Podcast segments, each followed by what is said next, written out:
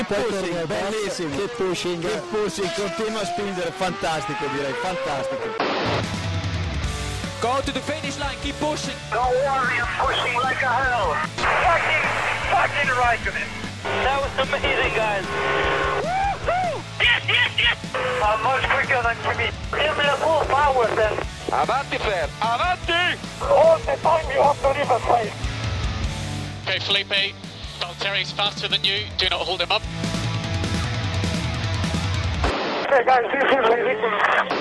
Hola a todos y bienvenidos al episodio 329 de Keep Pushing F1. Este episodio en el que vamos a analizar todo lo ocurrido en el pasado Gran Premio de Estados Unidos celebrado en el circuito de Austin, Texas, este pasado fin de semana. Y hoy estamos eh, bajo mínimos porque estamos tú y yo solos, Robe. Buenas noches, Robe. Hola, otro debate electoral, ¿eh? Otro cara a cara. Ya no es la primera vez, no es la primera vez que, que nos encontramos los dos, los dos solos. Yo soy Jacobo Vidal, ya lo sabéis, o para los eh, nuevos. Y bueno, pues eh, yo tengo un catarrazo ya aparte de todo eso, así que bueno, pues eh, un keep pusher y medio hoy en el, en el programa. No pasa nada, no pasa nada, saldremos adelante. Yo hago monólogo, que tengo mucho carrete. Tengo, tengo mucha gente a la que insultar. Perfecto.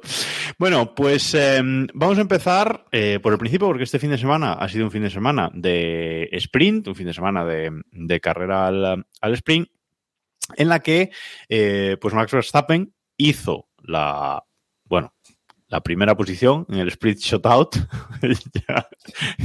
no sé cómo llamarle a esto ya, con Leclerc segundo y Hamilton eh, tercero. Y el domingo, la verdad, eh, uy, el domingo. Y por la tarde, eh, o de madrugada en España, la verdad es que las cosas no cambiaron mucho porque la victoria se la llevó Verstappen, Hamilton segundo y Leclerc eh, tercero.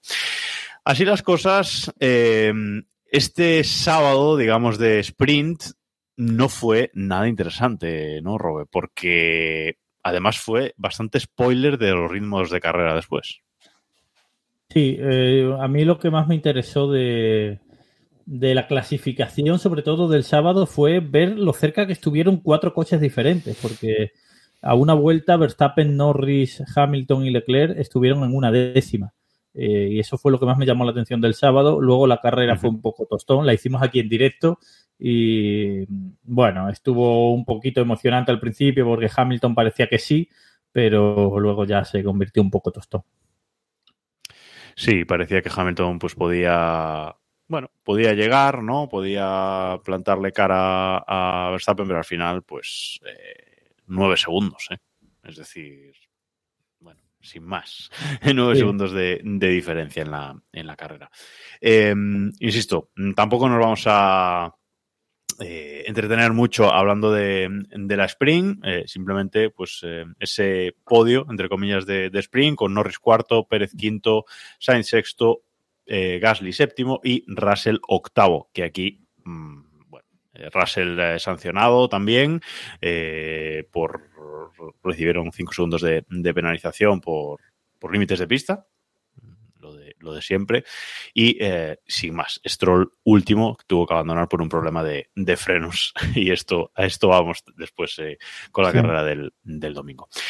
Pero ya que estamos hablando de sprint y tras este fin de semana, que parece que a la FIA tampoco le ha gustado demasiado, se están buscando alternativas y revolucionar este formato el año que viene. Y ya has dejado caer en el grupo de Telegram, robert, t.m barra F1, que tienes una idea, pero espera, espera para contarla al final. Vamos a contar primero lo que pretende la, la FIA.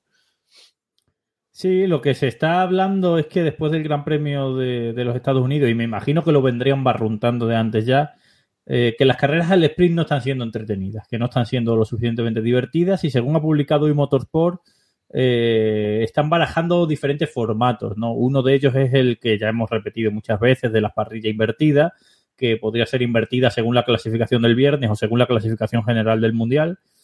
Pero también se está hablando de dar un premio mayor al, al piloto, o sea, de hacer un Mundial independiente solo con las carreras al sprint uh -huh. y darle un premio bastante grande al campeón. Creo que se hablaba de un millón de dólares o algo así. Un millón de dólares, sí, sí un millón de dólares. Sí. Yo creo que son las dos opciones principales. No sé si hay alguna que se me está olvidando. Sí, no, el, el premio, buscar un patrocinador, sobre todo han hablado de eso, de buscar un patrocinador que dé ese, que dé ese premio. Y luego, eh, pues lo de las parrillas invertidas, lo que pasa es que no saben si los 10 primeros o toda la parrilla, etcétera, y, y- y poco más. Lo que sí que me parece interesante es lo del mundial alternativo de carreras sprint. ¿A ti te parece No sé. interesante eso? A ver, eh, no sé eh, si en sí mismo interesante, sino ah, que no afecte a- al Mundial General para que no se quejen los equipos. Estoy harto de sus quejas de, ay, es que la Spring da 8 puntos, da no sé qué. Mm, No sé, a lo mejor podría ser interesante. No lo sé, ¿eh? No lo sé. La verdad es que me plantea dudas el, el nuevo Pero sistema. alguien, pero quiero decir, si hubiese otro campeonato, por ejemplo, esto, esto lo van a hacer ahora en la NBA. La NBA empieza justo esta noche y esta temporada por primera vez en mi- dentro de la NBA en mitad del año va a haber una cop- una especie de Copa del Rey, o sea, el Sí. mismo formato que una Copa del Sí, Rey. sí, sí. Eh, se va a estrenar este año y bueno, yo tengo la curiosidad de si eso va a interesar o no. Yo creo que eso no va a interesar y va a ser una cosa sin importancia. Y yo creo que un Mundial Sprint con solo seis carreras dentro del Mundial de Fórmula 1 no tendría ningún interés, sobre todo No, porque además lo ganaría el mismo. A ver, solo seis carreras, no. Evidentemente, si solo van a ser seis carreras, entonces para mí no tiene interés. Yo esto eh, lo digo pensando en que sean todos los fines de semana sprint. Que eso el año que viene no lo va a ser todavía, pero mm, pensando en ese, en ese futuro, digamos, ¿no? Pero si, si son, o sea, si son todas las carreras, incluso si son seis carreras, eh, da igual, no va a haber ninguna diferencia, va a ganar el mismo. o sea, podría entenderlo, podría entenderlo como algo entretenido si fuese un mini mundial con las carreras sprint y fuese carrera, o sea, fuese parrilla invertida en todas, pero invertida de verdad. Claro, De sí, Sar- sí, sí, Sargent sí. saliendo en la pole siempre. Sí, sí, sí, sí, claro. Yo esa es mi idea. O sea, la idea que fuera mundial, pero no, no, evidentemente, si fuera igual con parrilla normal o los 10 Claro. primeros, incluso invertidos y tal, eso no tendría ningún tipo de interés. Ninguno. Tendría que ser un mundial con parrilla total invertida, efectivamente. Stroll y Sargent en primera línea. O sea, eso es lo que le da vida por lo tanto, Sargent ganando en Mónaco, claro. Eh, efectivamente. Bueno, ni así a lo mejor, ¿eh? Cuidado, es verdad, es verdad. porque hay que acabar. Para ganar hay que acabar. Entonces, eso es un, es un problema. Pero bueno, me gusta que le estén dando vueltas, por lo menos. Me gusta que se hayan dado cuenta de que esto así, mm, aunque este año lo hayan mejorado un poquito, hayan puesto los nombres correctos, que diría Héctor, etcétera, eh, me gusta que por lo menos se lo estén planteando. Es que yo era Eh, muy, yo era muy, muy pro sprint, pero cada vez lo soy menos, ¿eh? O sea, lo que pasa es que sigo siendo más pro sprint que pro, pro el formato original. O sea, a mí el formato Que original pro libres. lamentable. Claro, O sea, a mí, a mí los entrenamientos libres me parecen abominables. Me parecen cosas que no hay que emitir. No es, no es ni agradable que se emita eso. Exacto. Entonces, yo creo que debe haber competición los tres días. Pero es verdad que el formato sprint es que me parece un mini spoiler de lo que va a pasar luego en la carrera. Sí, actualmente es, es así. Eh, de hecho, de Héctor, que eh, al final no ha podido estar hoy, ponía en el grupo de Telegram que era amante de las Sprint, que nos explicó la semana pasada. Tras este anuncio de que van a cambiar cosas, las vuelve a odiar, pero con algún cambio puede aceptarlas otra vez. Con lo cual, están jugando con sus sentimientos y no nos gusta que jueguen con los sentimientos de un miembro de este podcast. Bueno, cuéntanos tu idea revolucionaria, Rob, Sí. venga.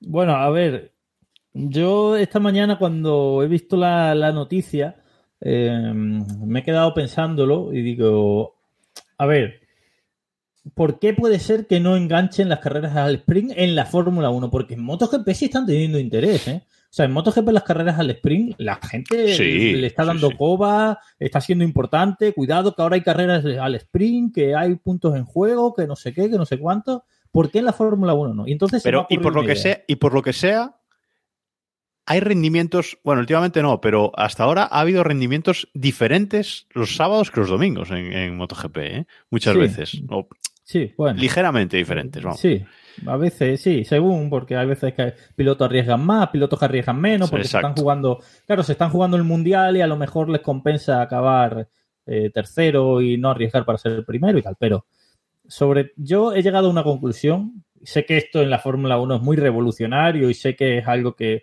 es prácticamente inviable, que no va a pasar y además nadie está de acuerdo, pero ¿por qué no para que las carreras al sprint sean emocionantes? Que buscamos que el mundial de Fórmula 1 esté igualado. Porque a lo mejor si el Mundial de Fórmula 1 estuviese igualado, Eh, esa eh, sería ton- la solución para que las carreras al sprint fuesen emocionantes. Utopías no podemos. largas. Utopías no podemos tener, Robert. Es que, es, que la es que, de verdad, cuando he visto esta mañana la noticia he dicho, bueno, las, no es que las carreras de sprint están siendo aburridas. ¿Y las largas? ¿Y las largas? Están siendo todas aburridas. ¿Por qué? Porque yo, mira, yo en el mes, de- yo siempre en Motor Pasión, cuando acaba la pretemporada, hago un, un artículo analizando la pretemporada y este año, en febrero, le puse de titular al artículo. Lo he buscado esta mañana para comprobar que era así y efectivamente era así. Le puse el titular del artículo era Pretemporada Fórmula 1 2023. Más Verstappen será campeón en septiembre.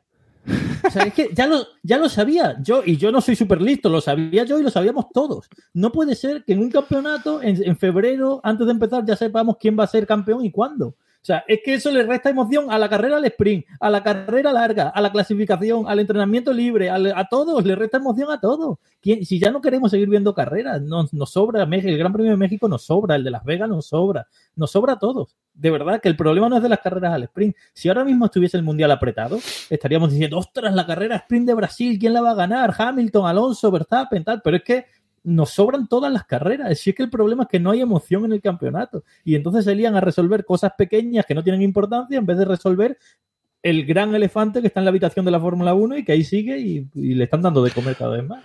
Pues sí, pues eh, tal cual. Es decir, si el Mundial estuviera interesante, si esto fuera 2021, eh, pues seguramente sería, serían las cosas de otra, eh, de otra manera y no habría tantas quejas por las sprint, eh, que parece que también afecta a la venta de entradas, etcétera. Eh, pero evidentemente eso no lo saben resolver. Entonces van a mm, otras cosas. Van a intentar solucionar otras cosas mientras no se atreven, porque no se atreven, al tema del BOP, que es la única forma, ho- hoy por hoy parece, de, de solucionar este tema. Aplicado como quieras, pero, pero evidentemente mm, no hay otra forma. Si hay un tío con un coche que está a tomar por saco de, de todos, pues Claro. algo habrá que hacerle. Algo Pero habrá que hacerle. Verstappen es un piloto, yo, yo lo he dicho muchas veces, que para mí es el mejor piloto que hay en la Fórmula 1, pero Ahora no es tan sí. superior, no es tan Mm. super, o sea, si todos los pilotos llevasen el mismo coche, Verstappen no ganaría todas las carreras. O sea, no las ganaría todas. Yo creo que Hamilton y Alonso están a un nivel muy parecido. Al menos esos dos están a un nivel muy parecido al de Verstappen, muy parecido. Me puede decir lo que quiera quien quiera. Están a un nivel parecido. Para mí un pelín por detrás, pero no mucho por detrás. Entonces, lo- está claro que el Red Bull es muy superior, es muy superior y lleva siendo muy superior todo el año. Y el problema es que ahora, como he dicho antes, la clasificación al sprint fue muy igualada. Parece que estas últimas carreras se están igualando un poquito. Vamos a llegar a febrero, Adrian Newey se va a sacar otra cosa de la manga y, y vamos a estar otra vez un coche un segundo y pico por delante.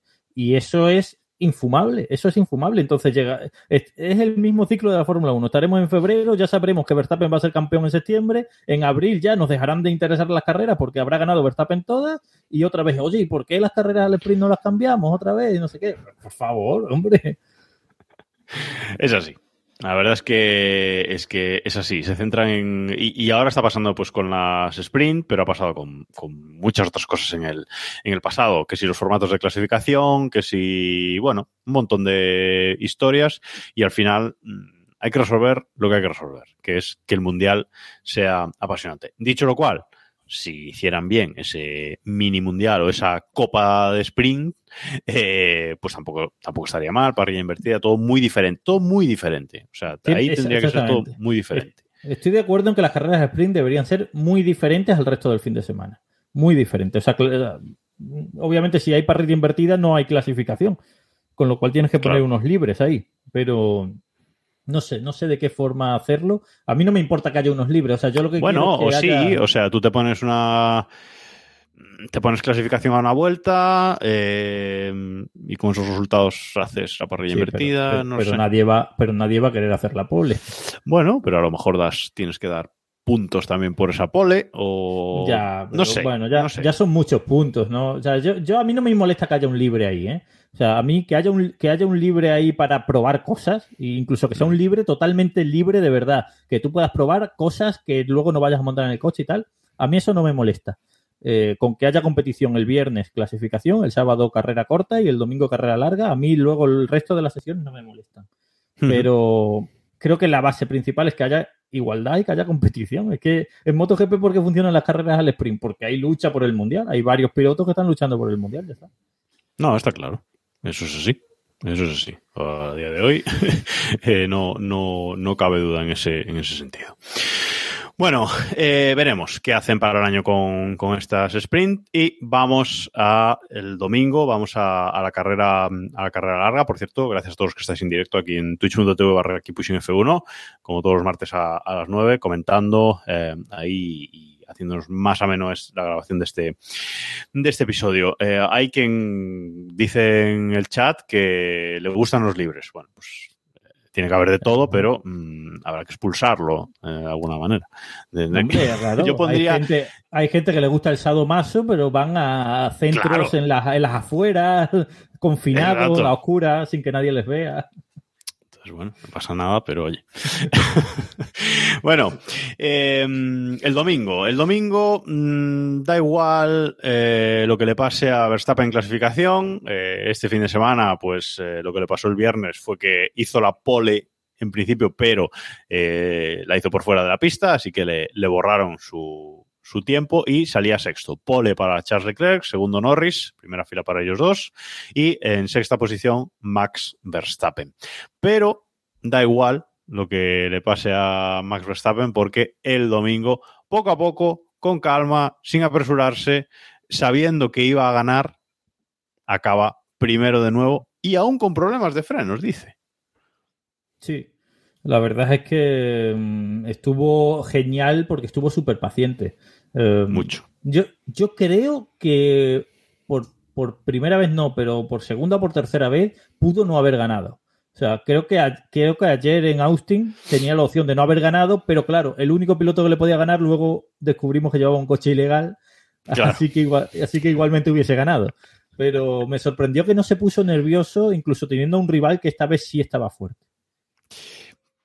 A, mí, yo, esto lo hemos visto algunas veces esta temporada, lo vimos en Canadá, eh, con Verstappen y, y, Alonso, lo vimos en algún otro gran premio, no recuerdo cuál ahora, con Verstappen y Norris, y ahora lo hemos visto con Verstappen y Hamilton. Es decir, que eh, el rival de Verstappen, el que llega segundo, el que llega por detrás, llega muy cerca, digamos, dile tres segundos, dile dos, dile los segundos que quieras, ¿no?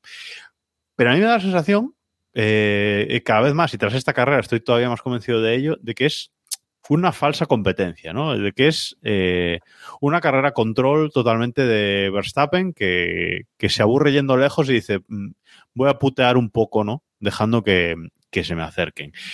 Me da esa sensación, porque aquí se dice, bueno, en dos vueltas más, si llega a haber dos vueltas más de Gran Premio, pues Hamilton habría pasado a Verstappen me cuesta verlo, ¿eh? Me cuesta verlo, aunque es verdad que le estaba recortando mucho, como medio segundo por vuelta, si te decimos una cosa así. Pero me cuesta, ¿eh? Me cuesta. Sí. No, yo de este año, quitando la que no ganó, que fue la de, bueno, las tres que no ganó. Singapur. Sí, bueno. Porque también están las dos que ganó Pérez y, y la de Singapur que, que, la perdió contra Sainz, bueno, contra Sainz y contra muchos porque acabó quinto. Pero yo creo que de las que ha ganado Verstappen, las únicas que de verdad podía haber perdido son la de la de Mónaco con Alonso, o sea, con los sí, neumáticos claro. intermedios. Yo neumáticos. creo que si pone, inter, si pone intermedios, Alonso gana. Y yo creo que la de ayer también la podía haber perdido con el asterisco ese de que luego la hubiese ganado, porque a Hamilton lo hubiesen descalificado y hubiese uh -huh. sido más, más heavy el tema. Pero um, yo creo que ayer sí podía haber ganado Hamilton y, y hay que abrir el melón y lo, ahora lo abriremos de Mercedes. O sea, el equipo Mercedes Ferrari carda la lana, pero cuidado con, Ferrari, con, con Mercedes, ¿eh? cuidado con, con Mercedes. Sí, eh, la verdad es que Mercedes aquí, tanto hemos hablado de McLaren últimamente, que es verdad que evidentemente han dado un paso enorme adelante y están arriba, pero Mercedes, lo comentábamos la semana pasada, ¿no? Sin hacer mucho ruido a lo mejor, son los que más estables han estado toda la temporada y han conseguido pues mantener, ¿no? Ese nivel de desarrollo que Red Bull eh, lleva al máximo durante toda la temporada y, y Mercedes sigue ahí. Eh, si bien es verdad que este fin de semana, pues por cosas, que ahora hablaremos de las descalificaciones, pues, eh, eh, pues Pérez se ha ido en puntos, etcétera, ¿no? No le han recortado tanto a Aston Martin, etcétera. Pero bueno, en condiciones normales y sin coches ilegales, oye, mm, están ahí, ¿no? Sí. De todos modos, yo lo que quería decir de Mercedes, porque es verdad que el rendimiento durante la temporada ha ido creciendo, pero si analizamos los rendimientos de los coches, yo creo que Red Bull está escondiéndose algo de estas últimas carreras, porque no es normal. Yo también lo creo. de, ¿eh? de repente Mercedes y Ferrari, que han estado todo el año estables, y ahora están pegados a Red Bull y no da la sensación de que hayan subido ellos, da la sensación de que Red Bull ha bajado. Con lo cual, si ha bajado es porque algo se están escondiendo. O porque algo le han ilegalizado, como mantengo yo que le han hecho a Aston Martin. Pero bueno, ya son Sí, o, directamente han parado el desarrollo del coche y, y ya centrados en el año que viene, ¿no? Pero eso lo decimos no muchas tengo- veces.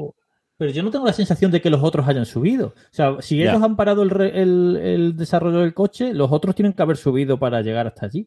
Pero, coño, qué raro es que suban todos y suban todos en la misma proporción. Lo normal es que haya cambios entre ellos, pero yo más o menos a Ferrari, Mercedes, McLaren las veo igual a todas. O sea, no veo cambios.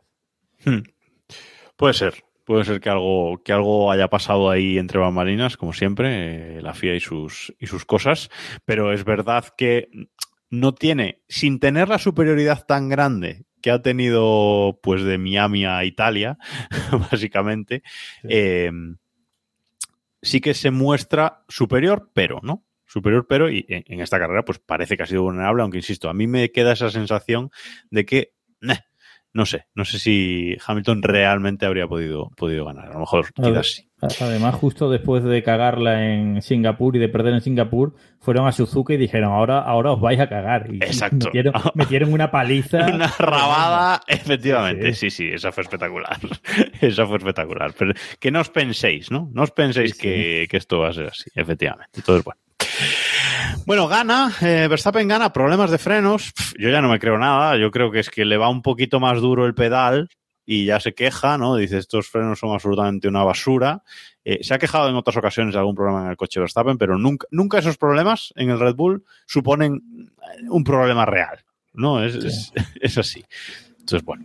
No, los Sí. puede tener, pero tiene tanta ventaja que. Eh, exacto, exacto. No digo que no los tenga, digo que no suponen un problema, un problema real, pero bueno. Pero gana y abuchean a Verstappen. Hay abucheos a Verstappen y él se sobra, ¿no? Un poquito. Sí. Bueno, a mí la respuesta de Verstappen me parece de crack, ¿eh? O sea, me parece de crack. Eh, por, por contarlo, si alguien no se ha enterado, eh, creo que fue después de. En la entrevista justo antes del podio, fue, ¿no?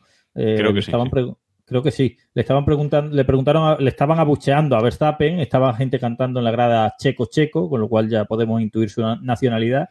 Y le preguntaron a Verstappen sobre los abucheos y dijo, bueno, sí, pero el que se lleva el trofeo a casa soy yo. Y le respondió el, el que le estaba preguntando, eh, pero ahora vamos a México y los abucheos van a ser el doble. Y Verstappen le, le respondía, sí, pero el que se va a llevar la copa a casa voy a volver a ser yo. Me parece, me parece de genio. O sea, me parece una Sí. respuesta de auténtico genio y la aplaudo. Aplaudo esa respuesta y es la respuesta correcta contra esa gentuza que me parece gentuza ir a un circuito a abuchear a alguien solo porque ha ganado. O sea, porque Exacto. en realidad, pues, ¿a qué se debe el abucheo? No sé. No tiene sentido. O sea, yo lo siento, pero si vas en un circuito a abuchear a nadie, pues puedes reírte, puedes celebrar, puedes, pero abuchear, no. Mira, O sea, yo, yo eso- puedo entender un, yo puedo entender un abucheo en, en un caso de una acción Sí, claro, de algo- antideportiva o algo así. Exacto, pero- efectivamente. Pero ante una carrera normal, respetuosa con todos en todo momento, no. Mm.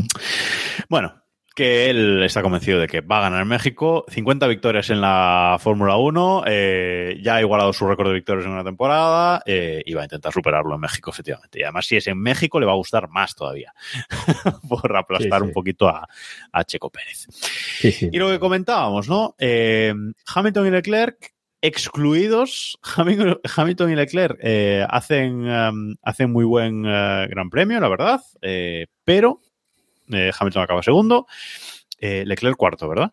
Eh, Leclerc acabó, no, acabó sexto al final, acabó sexto Leclerc. Porque se quedó Ah, es sin verdad, es ruedas. verdad, se quedó sin ruedas, es verdad, sí, sí, sí. Y- sí. y le pasaron. fue hacia atrás. Bueno, eh, pues ambos, eh, a las 2 de la mañana, hora española, la FIA anunció que los descalificaba de la carrera por una irregularidad técnica que básicamente es que incumplieron el, regla- el artículo 3.5.9 del reglamento técnico. Que esto básicamente dice que la madera que llevan los coches por debajo, esa que va rozando con el asfalto muchas veces, era más fina de lo que el reglamento permite. Con lo cual, bueno, pues un poco menos de peso en el monoplaza, etcétera. Bueno, varias ventajas que puede tener, que puede tener eso. Eh, hay unas medidas, si no las cumples, te descalifica. Fin, Sí. no hay más. Estas son cosas que, que no implican que obligatoriamente ellos hayan tenido que salir a la pista con un coche ilegal. Eh, técnicamente, incluso podría haber pasado que en un golpe con un piano en la última vuelta se hayan cargado eh, o hayan, haya- hayan limado esos, esos milímetros de más y ya tengan un coche ilegal solo por en la última vuelta, pero da igual, el reglamento es el que es. Y yo creo que en Austin, vamos, creo no, es obvio que en Austin tenían una sospecha de que esto podía pasar, quizás por lo bacheada que es la pista, Sí. pero normalmente en cada carrera hacen dos pruebas a dos pilotos al azar y en esta hicieron cuatro y pillaron a dos. Con lo Claro. cual yo, yo creo que deberían haber hecho a toda la parrilla. Porque si haces cuatro y pillas a dos, mm, sospecho que más gente acabó así. Eso es trabajar y eso no le gusta Ya. a los comisarios de la FIA, ya lo sabes. Pero sí, eh, a ver, y a lo mejor habrían hecho la prueba a cuatro y ninguno habrían pillado y Claro. Hamilton y Leclerc, que tienen coches ilegales, pues habrían pasado. Eh, si no me equivoco, se lo hicieron a los tres del podio y a Leclerc. Sí. Creo que fue a los tres que acabaron en el podio originalmente y a, y a Leclerc. Entonces, pues bueno, eh, Leclerc, otra pole que no logra convertir, ni en victoria, ni en podio, ni nada, o sea, esto ya es increíble. Eh, otra pole de, de Leclerc, Hamilton salía, salía tercero y acabó eso a dos, no, no recuerdo, pero creo que a dos segundos o a Sí, segundo. uno- acabó a dos, pero acabó a dos porque la última vuelta Verstappen Sí, un se DRS y se dejó ir, pero llegó a estar a uno, como poco. ¿eh? Eh, eh, decimos muchas veces de Alonso en, en circuito, lo que piensa, lo inteligente que es, etcétera, pero eh, Verstappen, esta temporada en concreto, está en control absoluto de todo, porque hasta el doblado lo gestiona bien para que entre justo en la zona de DRS y a- al final de, de la carrera en la última vuelta alejarse de, de Hamilton. No, el DRS siempre, siempre ha sido así, ¿eh? O sea, yo no sé si te acuerdas un gran premio que es una de las cosas más flipantes que he visto yo en pista. El año que se jugaron el Mundial Hamilton y Verstappen, el Gran Premio de México, que iba Verstappen metiéndole un rabo a todos primero, y Botas hizo la de típica de Botas, Botas corriendo en Mercedes todavía, paró en, en- en una de las últimas vueltas para poner neumático blando y hacer la vuelta rápida y quitársela al menos a Verstappen, pero justo salió de boxes con Verstappen por doblándole. Entonces Verstappen le dejó doblar, o sea, Bottas dejó a Verstappen que le doblase, Que le doblase. Verstappen volvió a, leva- a levantar el pie para que, Versta- para que Bottas le pasase y le tuviese que volver a dejar pasar y así Bottas ya no podía hacer la vuelta rápida, obviamente, porque iba bloqueado por Verstappen, así que tuvo que volver a parar, poner otro juego nuevo y hacer la vuelta rápida.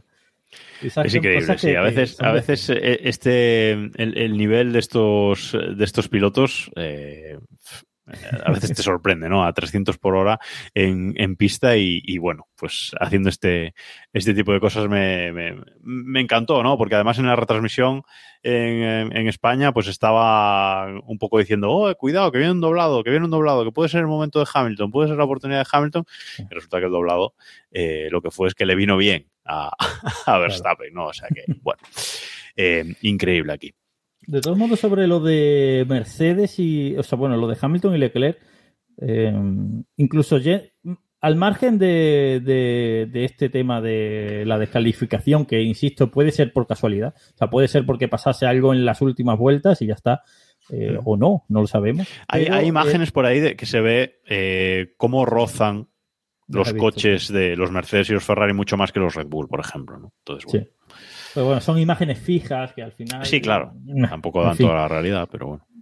Eh, el caso es que lo de Mercedes, hay que empezar a hablar de Mercedes porque, como te he dicho antes, eh, Ferrari tiene la fama, pero Mercedes carga la lana. O sea, Mercedes es un equipo estratégicamente lamentable, igual que Ferrari, exactamente igual. Y lo lleva siendo muchos años, incluso cuando dominaba. ¿eh? Mercedes, cuando dominaba, era un equipo que se metía en un montón de líos porque de- con la estrategia eran muy malos y se lo siguen siendo. La estrategia de ayer de Hamilton, por Dios, por Dios que Hamilton estaba haciendo un carrerón y estaba en disposición de ganar y le alargaron la...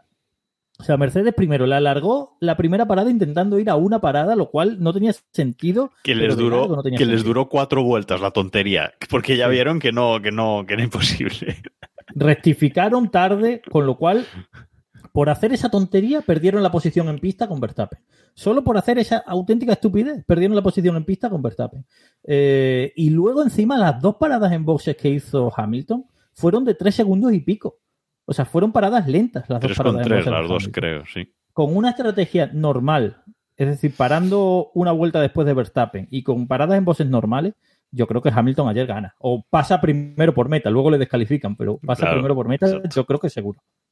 Pero eh, la lió Mercedes y Mercedes es un equipo que, tiene, que no tiene tanta fama de liarla, porque Ferrari también la lió, pero eso ya es más habitual. Yo con lo de Mercedes y estratégicamente estoy de acuerdo, ¿eh? porque en cuanto, además se ha visto muy claro, en cuanto han dejado de tener un coche tan dominador, se le han empezado a ver mucho las costuras a nivel estratégico, porque antes lo que dices tú, se le veían, pero pasaban desapercibidas porque pues eh, dominaban muchísimo y bueno, pues no afectaba los resultados al final. Pero, Pero si en te 2020 acuerdas, el año, el año de Vettel, los años que Vettel les achuchó con Ferrari, ya se le- ya perdieron varias Sí, carreras sí, por ahí, eso. ¿eh? sí. Y, y en 2021, sobre todo, en 2021, eh, Sí, también. ese año, eh, que, que además estaban nerviosos porque tenía un rival real, que era, que era Verstappen por primera vez, eh, ese año se le vieron muchísimo las costuras eh, a, nivel, a nivel estratégico. Y bueno, pues aquí, aquí seguimos. Pero claro, se habla mucho de Ferrari, pero es que Ferrari quiso ir a una parada con Leclerc, cuando a todas luces era imposible acabar la carrera en condiciones. Increíble, de verdad. O sea, yo lo dije, lo puse en Twitter y, y lo repito aquí. Si la estrategia que le ha hecho en esta carrera Ferrari a Leclerc se la hace a Sainz, ¿cómo estarían los conspiranoicos? ¿Cómo estarían Claro. los conspiranoicos, de verdad? O sea, si esta estrategia se la llegan a hacer a Sainz, estarían, bueno, estarían diciendo que Ferrari va todo a favor de Leclerc y en contra de Sainz y tal. O sea, fue una estrategia absolutamente kamikaze que le costó a Leclerc, bueno, al final no le costó nada porque Leclerc también tenía el coche ilegal, pero, claro. pero hubiese acabado cuarto por delante de Sainz. Y ahora de repente acabó sexto y vamos, y, de- y porque Russell estaba por uvas. En fin, eh, dos eh, equipos de, de estrategas espectaculares, mientras que Red Bull, pues eh, a lo suyo. Norris segundo, Norris, sí, Norris segundo y un podio que le, sae, que le cae a Sainz de rebote. Y ya no es el primero, ¿eh? Ya no es el primer podio, es el tercero. El tercer podio que le cae a Sainz de, de rebote. Bueno, eh, creo que los dos, tanto Norris como Sainz, están haci- haciendo un final de temporada muy bueno, sobre todo eh, Sainz creo que se está demostrando muy, muy estable y creo que está haciendo un, un gran final de, de temporada, lo que el coche le, le permite, pero bueno, buen, buen final de temporada y Norris eh, igual, que Norris sigue buscando su, su victoria. Este fin de semana pues hubo momentos que pudo soñar quizás con ella también, eh, pero bueno, él lo, lo- no lo va a dejar de intentar hasta final de temporada. Eh, sobre lo del tema de Sainz, eh, hoy ha puesto el dato, o, o ayer, no sé, eh, ¿sabes quién es José María Cime, Cima de Villa? Este no y según, que es un... Mm, Ah, no, y según, Bueno, sí, sí, sí. Sí, Sí, sí. da datos de, da datos de, de Fórmula 1 en Twitter y es una cuenta muy recomendable que seguir. Eh, ha dado el dato que Sainz ya es el piloto que más veces eh, se ha subido a un podio, o sea, se ha llevado la copa de un podio sin subirse al podio, ¿no? Porque ya van tres eh, que, que le pasó, o sea, que son tres que yo casi añadiría cuatro, porque es, es- este fin de semana le pasó, también le pasó la primera vez que se subió al podio con McLaren, eh, le pasó también uno con Ferrari, eh, que fue la carrera aquella que descalificaron a Vettel en Hungría por el tema de la gasolina y tal. Pero es que, por ejemplo, la carrera de que se decide el Mundial de Hamilton y Verstappen en Abu Dhabi, la de Latifi, esa carrera, él se sube al podio, acaba tercero. Y a ver, ahí sí se subió de verdad, pero que Ahí fue de un, re- un rebote de casualidad en la última vuelta, vamos. Correcto, correcto, correcto. Sí, sí, sí, sí. O sea, tiene, tiene ese don, ese don. O sea, y Sí, su, sí. A ver, ya el hecho de que su primer podio, el de McLaren, fuera así, es que, es increíble. Ya no dices, bueno, mm, eh, celebración, pero un poquito, un poquito a medias, ¿no? bueno, pero tenemos que hablar, y tenemos que hablar seriamente de Aston Martin. Eh, eh, la semana pasada comentamos por aquí que no sabíamos que Aston Martin nos encontraríamos eh, aquí, nos encontraríamos en Austin, porque eh, es un equipo tan inestable eh, a partir de mitad de temporada que ya es imposible saber qué, qué equipos nos vamos a encontrar aquí. Y aquí, pues resulta que traía un paquete bastante grande de, de mejoras, cosas. Y también venía otro paquete que era Stroll, ¿no? Y también, claro, eh, venía el paquete, el paquete habitual y uno nuevo de mejoras. y, y, bueno, pues eh, dado que es un fin de semana sprint, dado que solo han tenido unos, unos libres y que en esos libres han podido rodar eh, bastante poco, pues llegaron al parque cerrado. Pues recordemos que eh, el parque cerrado ya, ya es el viernes, ya aplica el viernes en los fines de semana de, de sprint pues eh, no pudieron ajustar bien esas mejoras, no pudieron hacer una buena eh, configuración y dieron mmm, asco pena eh, pues durante toda la, sprint. Eh, muy mal ese, nuevo, ese nuevo paquete y de hecho para el domingo decidieron quitárselo a Alonso, que rodara Alonso con el paquete viejo, bien ajustado, que rodara Stroll con el paquete nuevo y salir desde el pit lane pues para poder eh, ajustar y hacer una eh, configuración lo mejor posible para la, para la carrera. Eh, sea como fuere, la gestión me ha parecido muy lamentable. No es la primera vez que le pasa este año a Aston Martin que mete mejoras en un fin de semana sprint y eso es un lío porque solo hay unos libres y luego ya vas a competir a la clasificación. Eh, y que no tengas le... problemas en esos libres. No, claro, que es que han tenido problemas. Claro, o sea, es que en eso. estos libres se le jodieron el, los frenos eh, traseros izquierdos a los dos coches, a Stroll y. Alonso, con lo cual casi no pudieron rodar. ¿Qué pasó? Que llegaron a clasificación y Alonso, eh, bueno, Stroll y Alonso, pero lo de Stroll ya lo sabemos que es habitual, quedaron fuera en la Q1. Alonso había estado en todas las Q3 este año y esta vez no estuvo ni en la Q2, cayó fuera en la Q1. Eh, ¿Qué pasa? Que luego, como tú dices, eh, en la carrera del domingo deciden salir de C-Boxes eh, y a Alonso encima le quitan la mejora, que era, un, que era el fondo, principalmente era el fondo y el difusor. Y, y, coño, fueron muy bien los dos coches, que es Los lo que dos. más me sorprende. Los Fue muy bien Alonso sin las mejoras y Stroll con las mejoras. Entonces no sabes qué pensar, porque por un lado piensas, si Stroll puntuó, tiene que, las mejoras tienen que ir bien, porque no estaba ni cerca de puntuar últimamente. Pero claro, por otro lado piensas, es que a lo mejor este circuito era bueno para Aston Martin de por sí, porque Alonso también ha remontado y ha estado ahí. El ritmo de Alonso, era brutal, ¿eh? El ritmo, el de ritmo de Alonso, Alonso- era brutal, ¿eh? Eso te iba a decir, porque Alonso eh, estaba para ser octavo, por ahí, para acabar la carrera en, en- en octava posición. Es verdad que al final. Séptimo iba a acabar, yo creo. ¿eh? Sí, séptimo, octavo, por ahí más o menos. Es verdad que al final Stroll acaba séptimo, pero bueno, eh, hablo de antes de las descalificaciones, ¿vale? Eh, entonces, pues Stroll noveno, Alonso séptimo. Por esa zona se iban a mover eh, los dos. Entonces, mm, que Stroll haya puntuado, haya hecho, no sé si su mejor carrera de la temporada, pero ahora lo miro, pero una de sus mejores carreras de la, de la temporada, bueno, la mejor carrera de la temporada fue, fue Australia. Mejor, claro, mejor resultado no, pero, me- pero Sí, pero como carrera- en sí puede ser. Sí, efectivamente. Entonces, eh, una carrera muy consistente por, por su parte, pues yo creo que las mejoras funcionan. Es decir, porque Alonso con el paquete viejo fue bien y Stroll con el paquete nuevo fue bien.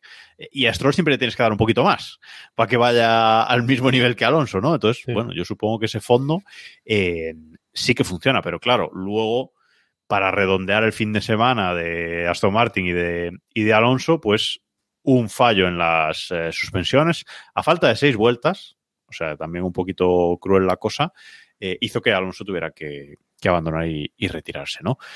Pero bueno, mmm, Stroll, insisto, séptimo. Las cosas como son. Eh, decía Héctor que a lo mejor estamos hablando de más y es que estaba corriendo lesionado, que es cuando hace buenas carreras, ¿no? No sé, pero la sensación de Alonso, eh, o sea, el ritmo de Alonso era tan bueno que uno piensa que habiendo salido en una posición normal y viendo todo lo que pasó, es decir, viendo que luego Leclerc y, y Hamilton fueron fuera, que Piastri se quedó fuera en la primera vuelta y tal, podía haber estado en el podio. ¿eh? O sea, yo no creo que si hubiese salido en una posición normal Alonso hubiese acabado detrás de Sainz. Creo que podía haber estado peleándolo con Sainz. Pero eh, salió donde salió y, y ya está. Entonces, vamos a esperar a México a ver si hay que ser optimistas otra vez o no. Pues además, México es un circuito muy, muy clave. ¿eh? O sea, México es un circuito que por, por la altura que tiene es el circuito donde la aerodinámica es crucial. Efectivamente, porque el aire es más fino, todos lo sabemos. 2.500 metros de altura, puede ser, o 2.400, una cosa así. Bueno, está muy alto. Sí, algo así. el, el- el circuito, así que, bueno, veremos. A mí lo que me llamó la, la atención, y quería comentaros una tontería, ¿eh? pero es que me hizo mucha gracia, eh, salían desde el pit lane Hulkenberg, Magnussen, Alonso y eh, Stroll. Stroll eh, el último. Bueno, pues es que al final de la primera vuelta, Stroll estaba a nueve segundos de Alonso. O sea, dice, ¿Cómo puede ser? Si salís juntos del pit lane, ¿cómo puedes en una vuelta perder nueve segundos? Digo, bueno, no pasa nada, es Stroll, ¿no? Pero bueno, luego sí que, sí que remontó, pero me hizo muchísima gracia porque me fijé en el dato, pues eso, eh, Alonso con los Haas pues a un segundo, tal, todos separados más o menos un segundo, segundo y medio, y Stroll a nueve segundos de- del último. Digo, bueno, pues no, no sé, no lo entiendo, no sé qué ha hecho este chico. Se ha dormido saliendo del pit lane, no lo hemos visto y ya está. Pero bueno, me llamó, la verdad es que poderosamente la, la atención. Eh, otra cosa que me llamó la atención de esta, de esta carrera fue la estrategia de. La estrategia final, digamos, de, de final de carrera de, de Toro Rosso, ¿no? De Alfa Tauri, joder, no me salía el nombre, el nombre que tiene. Da igual, sí, eh, ahora va a ser Adidas. o- Exacto.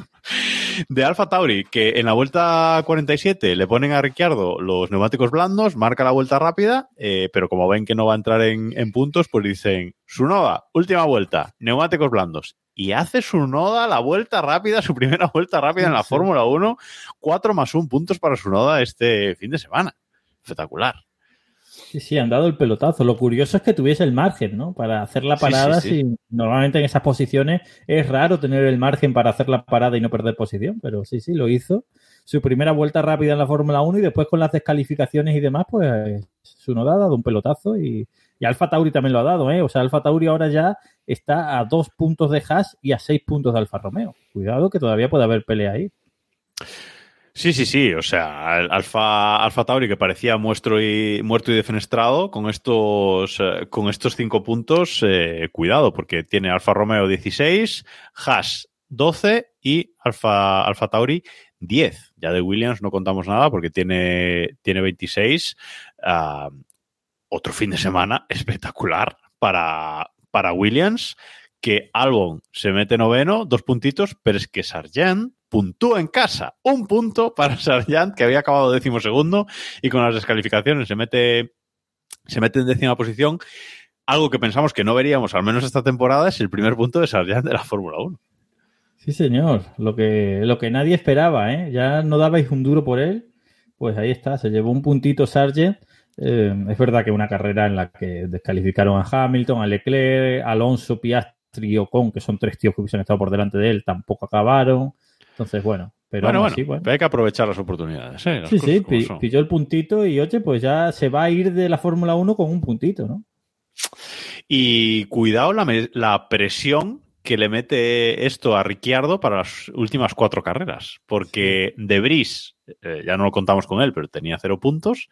Pero es que Ricciardo ahora es el único piloto de la parrilla que no ha puntuado, ¿eh? Eh, y lleva un, un décimo tercero, un dieciséisavo y un quinceavo, un décimo quinto, un décimo sexto y un décimo quinto eh, puestos.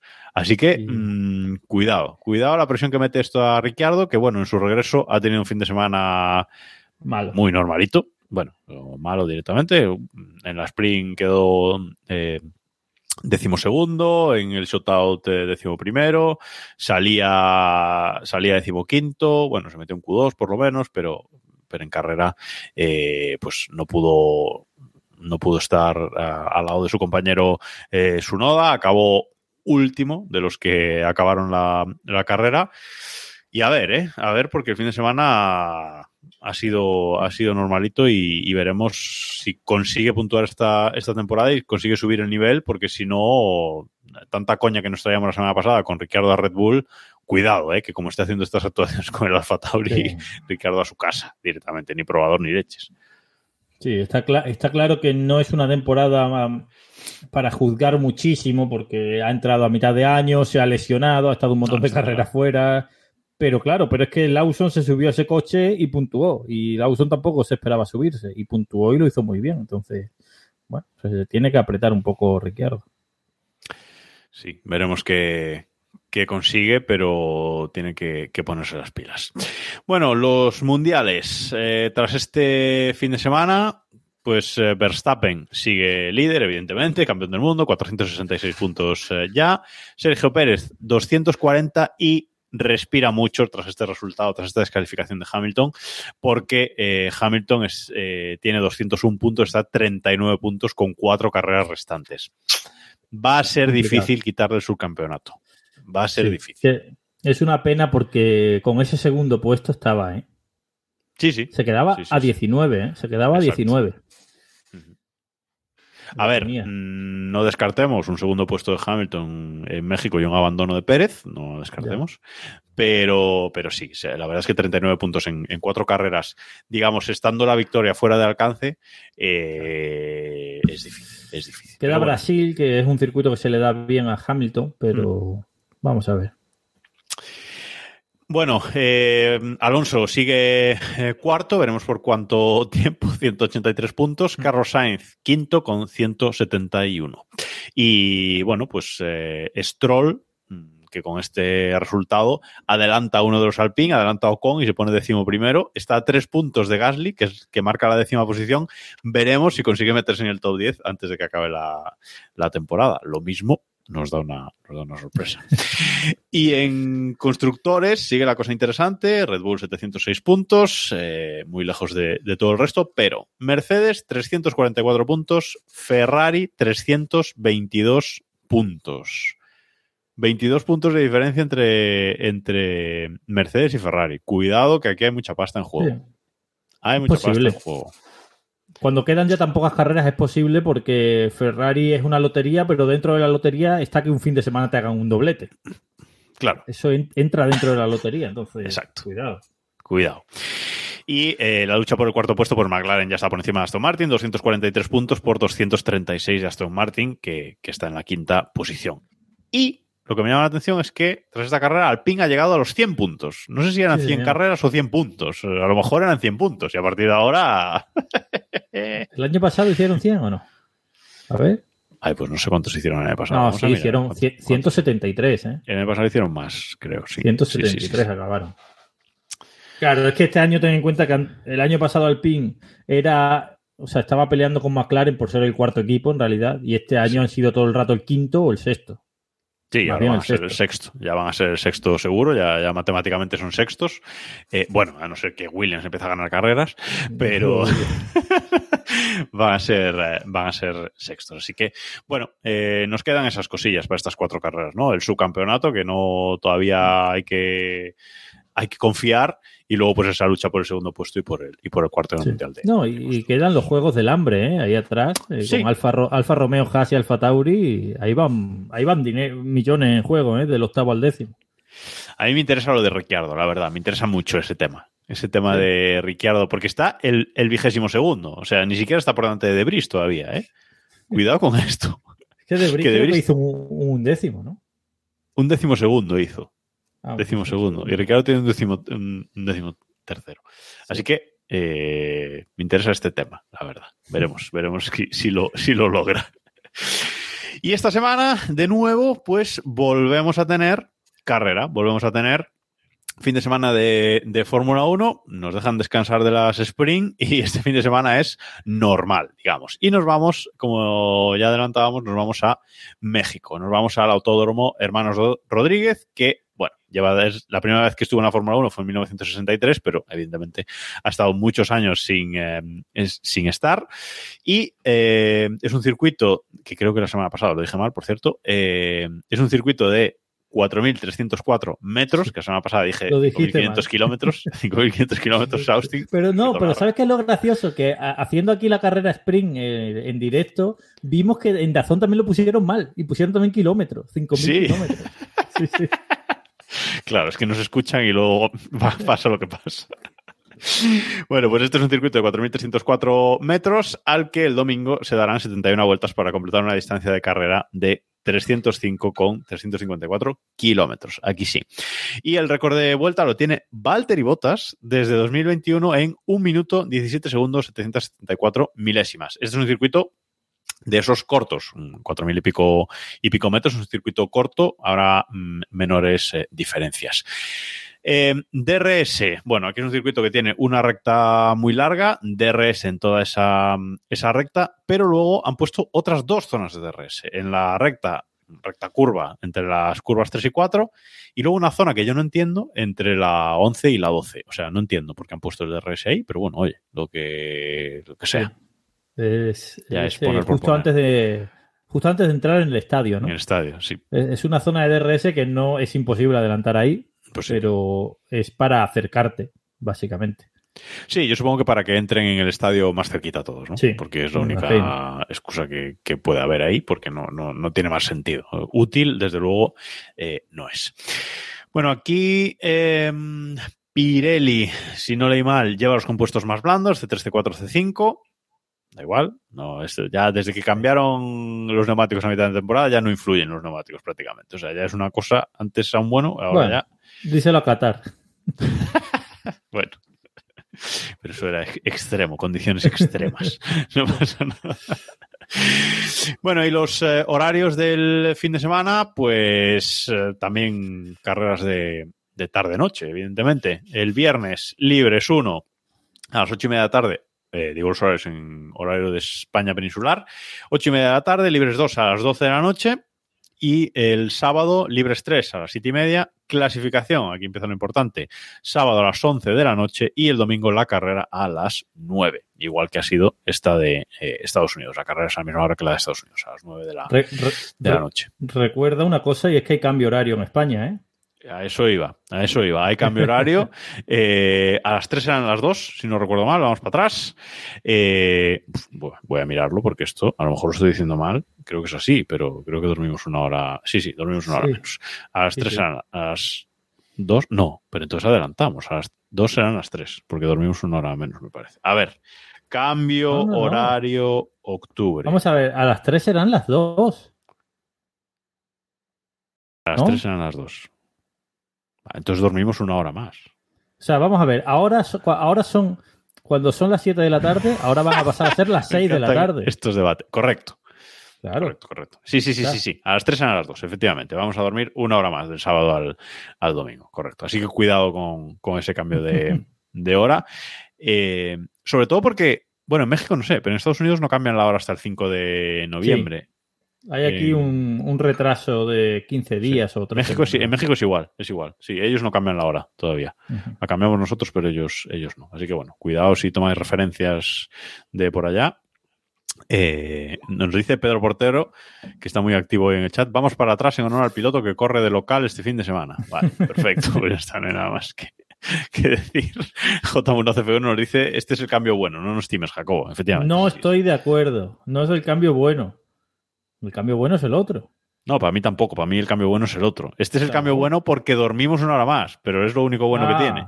Ah, bueno, a mí eso me da igual, pero hombre, las Claro. horas de sol, por favor, el sol. Quiero ver el sol, no, Vamos, aquí no la to- penumbra. Totalmente de acuerdo, Robe. Totalmente de acuerdo contigo. Esto ahí alineadísimos. Bueno, eh, no tenemos meteo de Héctor hoy. No sé si tenemos meteo de Robe. Ah. Venga, lo vamos a buscar. Lo vamos a buscar. Hemos hablado antes ya de los abucheos a Verstappen en Checolandia. Seguro que va a haber abucheos y va a haber muchos, sobre todo como gana la carrera en ese podio, en el estadio, va a haber muchos abucheos a Verstappen, pero, insisto, la respuesta que ha dado ha sido magistral. Así que poco más que, añadir. Si se lleva la, copa, le va, a, le va a dar igual que le, que que le abucheen. Eh, nos dice Raúl Pochop que si llega tarde, mm, sí. sí, estamos acabando el podcast, estamos a punto de, de cerrar, pero oye, bienvenido, bienvenidos a, Oye, a el todos los que tiempo, el tiempo eh, sin, sin sobresaltos, ¿eh? No hay, ni no hay una mínima posibilidad. Ni una mínima Ni- posibilidad. Pero el caso es que pone lluvia miércoles y jueves. Pero el viernes ya no. No nos sirve. Así No, que nada. nada. Creo que no, nunca, de los últimos Gran Premios de, de México, desde que volvió, creo que nunca ha llovido. en México. No me suena un No Gran Premio de México con, con lluvia. No me suena. Pero bueno, tranquilos que pone agua. Si os gusta MotoGP, ahí vais a tener agua. Uf, Tailandia, ¿no? Sí. Sí, sí, sí, sí, sí. Y viento, no, no sé, no sé. Viento no No sé, sé. pero to- tormentas ponen. Tormentas ponen para todo el fin de semana. O sea que. Ahí os lleváis, la meteo de México y la de Tailandia. para, que no, para que no os quejéis. Bueno, eh, y creo que nada más sobre este tema. Simplemente eh, cerrar con la, con la porra, con nuestra porra, que por cierto, eh, gracias a las descalificaciones, eh, creo que acertó Héctor el, el podio la semana pasada, Sí. el décimo primero no, pero el podio sí, pero bueno, vamos a impugnar, ¿eh? Porque con las descalificaciones eso es accesorio, eso es eh, rendimiento en pista. Sí, eh, bueno. Ya estoy haciendo la recopilación. ¿eh? Ya estás en Estoy ello. Vale, la, vale. la- la recopilación de para mirarlo a final de temporada. Y bueno, se lo contaremos como acierto. ¿Qué le vamos a hacer? Sí, no, evidentemente, pero bueno, con, con, con asterisco, ¿eh? Como pone Asterisco, la sí. Fórmula 1 en sus resultados, con, Asterisco. ante- con Además- asterisco. Además, hoy, por ejemplo, que no van a hacer predicción, pues que se haber estado. Claro. Ah, Haber estudiado, efectivamente. Bueno, pues vamos con la con la porra. Venga, empiezo yo. Eh, yo creo que México es un gran premio que nos da cero sorpresas. Así que voy a decir Verstappen, Hamilton, Checo Pérez. Venga, voy a ver si en casa un pequeñito empujón. Segundo no, pero a ver tercero. Y decimo primero, voy a poner a Ricciardo. Venga, a ver si por fin consigue no ser último. Venga, dale. Pues eh, yo aquí voy a, yo aquí tampoco voy a apostar por Pérez, tampoco voy a apostar por Pérez, pero me voy a tragar las mejoras de, de Aston Martin. Venga, y voy a va. decir Verstappen, Leclerc, Alonso. Bien. Verstappen, Leclerc, primero. Alonso. Ah, el décimo primero, eh, Stroll. Mira, confían en el chat. Raúl Pochop dice Verstappen, Hamilton, Norris, Alonso en el décimo primero. Bueno. Bien. Nos preguntan también si Márquez correrá gratis. Sí, Márquez correrá gratis en Gresini o, bueno, quien dice Ah. gratis dice cobrando. cobrando euros por mucho. carrera, yo qué Dice cobrando mucho dinero. Exacto. Bueno, y hasta aquí eh, por esta semana. Un capítulo de una orilla, un poquito, un poquito más corto que habitualmente, pero es que estamos en, un mano a mano. Tampoco hay mucho, hay mucho más que, que hacer. Nos eh, escuchamos la semana que viene con el análisis que hagamos del Gran Premio de México de este fin de semana, a ver si hay bucheos o no, a ver si Checo en casa, mm, pues con el empuje de la afición, aunque ya la tenía en Austin, consigue hacer un buen resultado. Mm, Tenemos poca, poca confianza. Que poco hemos hablado de Checo eh, en este Sí. Gran Premio, pero es que ha estado desaparecido total. Es que no, no ha hecho gran cosa. O sea, la, la mayor gracia la han hecho sus, sus secuaces, ¿no? Pitando a Verstappen y tal. Es que, es que en, en- en clasificación noveno, en el shootout séptimo, eh, en Claro, la sprint es- quinto y en... es que ya eh, son resultados pésimos, pero como ya son los habituales, pues claro, pero es que en carrera acaba cuarto, pero en realidad acaba sexto, ¿no? O sea, es, Sí, sí. eh, quinto, bueno, quinto, quinto. quinto, quinto, quinto. O sea, son resultados que para ese coche es que, son- bueno, es que no hay nada más que, que decir, la verdad. Por eso, sin más. Bueno, gracias Robe por estar una semana más aquí. Gracias a todos los que nos habéis estado eh, viendo y escuchando en, directo en twitch.tv barra que pushing F1. Ya sabéis, si nos queréis ver en diferido, youtube.com barra que pushing F1 y para todo lo demás, el grupo de Telegram t.me barra pushing F1. Gracias a todos los del podcast también y nos escuchamos y nos vemos por aquí la semana que viene. Adiós.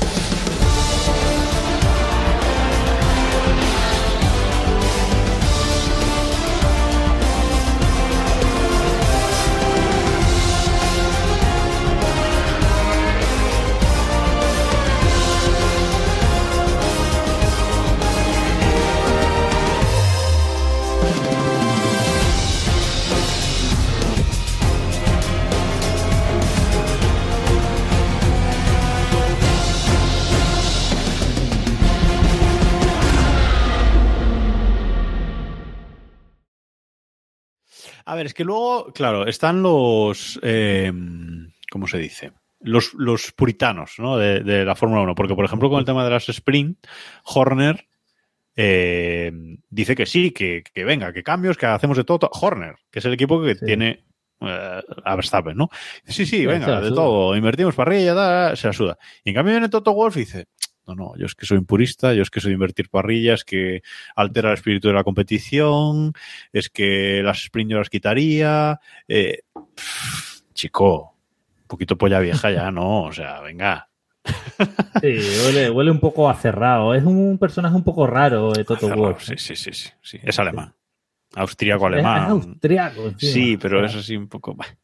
Un personaje Bueno. raro. es un personaje raro, ¿no? Nos dicen No, por el no, chat. no fiéis nunca de un austriaco alemán.